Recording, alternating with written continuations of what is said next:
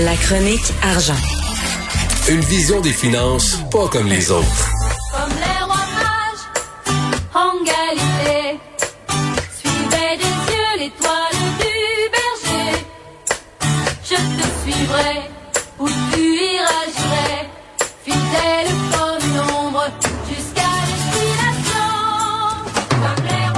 là Yves, tu me rappelles ma jeunesse. Sheila, écoute quand même, ça fait longtemps j'avais pas entendu ça.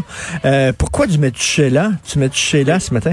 Ben ce matin, écoute, euh, on, est, revient pour une deuxième fois sur C2 Montréal. Cet événement-là là, qui a lieu à Montréal, qui est de façon euh, virtuelle cette année, pour lequel le gouvernement du Québec, Ottawa et Montréal ont donné presque 2,4 millions en, en subventions pour inviter des conférenciers qui, euh, justement, tu sais, tu, le, tu les écoutes puis t'es pas sûr ce que c'est, c'est, c'est quoi le, le sujet, et ils sont quand même controversés.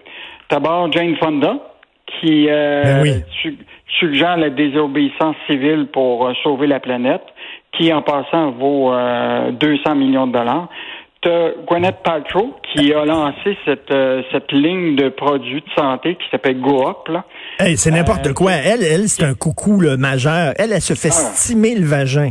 OK? Elle Ah, dit que écoute, c'est c'est- super bon. Elle se fait stimer le vagin avant, avant des, euh, des lotions pour euh, éloigner les vampires, euh, avant des œufs en jade que tu te mets euh, dans, dans le vagin justement pour euh, muscler. En tout cas, bref, des affaires complètement débiles. Ésotérique. Euh, Ésotérique, Donc, elle là. qui vaut to- 250 millions, euh, sa, sa business. Puis t'as un autre gars qui s'appelle Malcolm Ca- Qui est un auteur aussi un peu ésotérique, euh, qui vaut 30 millions. Alors, nous autres, ce qu'on a, ce qu'on a fait, c'est que, on, bon, évidemment, on a sorti l'histoire de la subvention euh, de, qu'ils ont obtenue de, l'État. Mais là, ce qu'on était voir, c'est les cachets que ces gens-là, euh, normalement, demandent.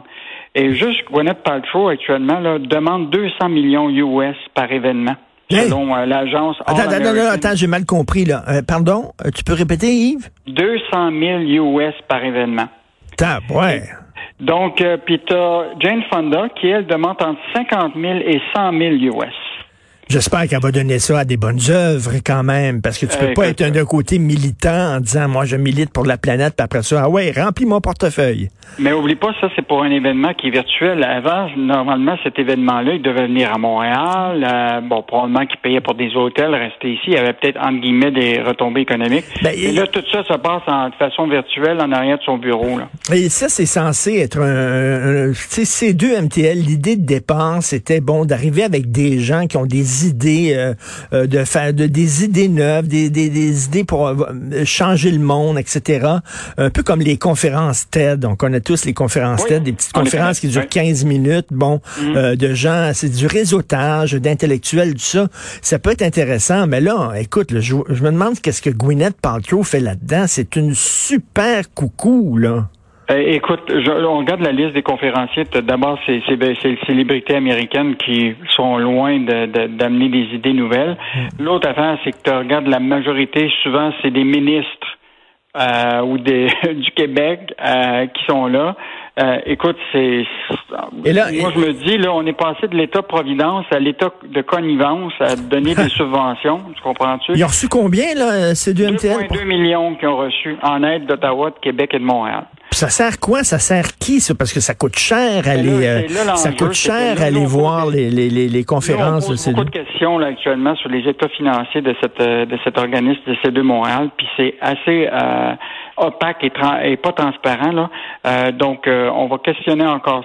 Euh, évidemment, on va questionner ceux qui donnent. Là. Moi, si c'était pas l'argent public, on on questionnerait pas ça. Ils peuvent perdre de l'argent si c'est- c'est privé. Mais maintenant, quand tu as 2,2 millions d'argent public, je pense au restaurateur de Montréal là, ce matin là, qui regarde ça. Puis Ben oui. Ben, on a-tu besoin de donner 2,2 millions à des vedettes, là? Donc, euh, Non, non, puis en plus, c'est des gens en moyen qui vont euh, qui vont assister à ces conférences-là. Là, ça va être virtuel, mais quand même, j'imagine, il va falloir payer pour euh, avoir accès à ces conférences-là, et c'est pas c'est pas donné. Euh, Oui. Écoute. On revient, on revient à l'Internet haute vitesse. Le Fitzgibbon, il, il, il a dit, il, va- il a avoué qu'on a un problème de poteau. Ah oui. Donc hier, euh, Pierre Fitzgibbon là, euh, a dû comprendre les revendications de, des, des compagnies de télécom comme Vidéotron là, qui se plaignent des difficultés d'accès aux poteaux là, de dont Bell. Il y a eu une rencontre cette semaine parce que le premier ministre Legault avait demandé une rencontre avec le PDG de Bell, là, euh, Mirko Bibic, euh, et donc il était assez discret à la sortie de cette euh, rencontre-là. Euh, donc, je te rappelle, la CAQ a promis 340 000 foyers en région qui seraient branchés d'ici 2022. mais là, la, la réalité, là, c'est qu'il y en a même pas 5 000 à 10 000 qui sont branchés. Puis, il euh, ne faut pas oublier que 10% des foyers au Québec sont pas branchés à l'Internet à haute vitesse. Là. Ah fait que ça, c'est quand même un, enjeu. Puis là, il y a un programme qui est en place, euh, qui vise euh, d'ici l'été 2021 d'avoir 110 000 foyers branchés, euh, d'ici 2022, 50 et 60 000 de plus, etc., etc. Sauf que l'enjeu, c'est effectivement les poteaux, parce que pour accéder à l'Internet, il faut que ça soit raccordé à des poteaux de Bell. Et donc, Bell euh, retarde l'installation de ces poteaux-là. Euh, donc, euh, c'est un, message en jeu. Là. Et donc, là, jusqu'à date, Bell semble avoir écouté, mais la, la réalité, c'est est-ce que ça va se réaliser? Donc, Fitzgibbon a mis en place un comité actuellement, un autre comité pour essayer de voir comment ils peuvent régler ce ben, problème-là. En tout cas, l'établissement des lignes haute vitesse ne se fait pas à très grande vitesse. Hein? C'est vitesse assez, assez lente. Et euh, les employés du Cirque du Soleil, bon, on sait que la Cour a approuvé la vente du Cirque du Soleil, mais là, est-ce que ces employés-là vont être payés?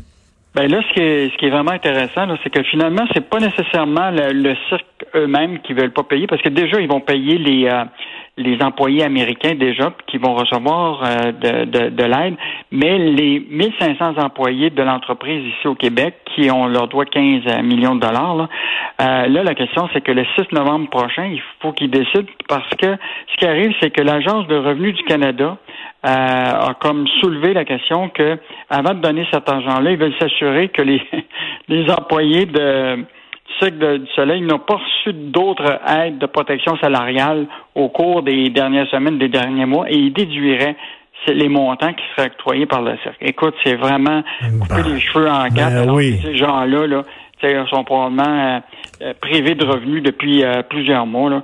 Donc, l'enjeu, là, c'est vraiment l'Agence du revenu du Canada qui a mis des bâtons dans les roues pour ce, ce montant-là. Donc, normalement, vendredi, on devrait avoir euh, le, 6 novembre euh, prochain avoir une meilleure idée là, si euh, ces gens-là vont recevoir leur argent. Ben, parce que ça fait longtemps là, qu'ils demandent leur argent. Là. C'est des gens en même temps, les, les, les, trapézistes, puis tu sais, ils risquent un peu leur vie, ils risquent leur santé, leur sécurité là, quand même pour ah. enrichir leur cirque, puis là, chômer de monnaie, comme on dit quand tu fais du, du cirque, là, tu, tu, tu, vas pas travailler ailleurs. Hein, tu as quand même des compétences assez spécifiques. Là. Ben oui. Donc, euh, donc c'est quand même un enjeu pour ces, ces gens-là. Il y avait, bon, tu t'en rappelles, il y avait eu une sortie euh, de, de, tous ces employés-là euh, au port de Montréal qui avaient fait une démonstration pour montrer que c'était important qu'on puisse les payer. Donc, on verra ce qui va se passer prochainement avec s'il y aura plus de flexibilité de l'Agence de revenus du Canada. Ben oui, j'espère. Merci beaucoup, Yves Daou. Bonne journée. Salut.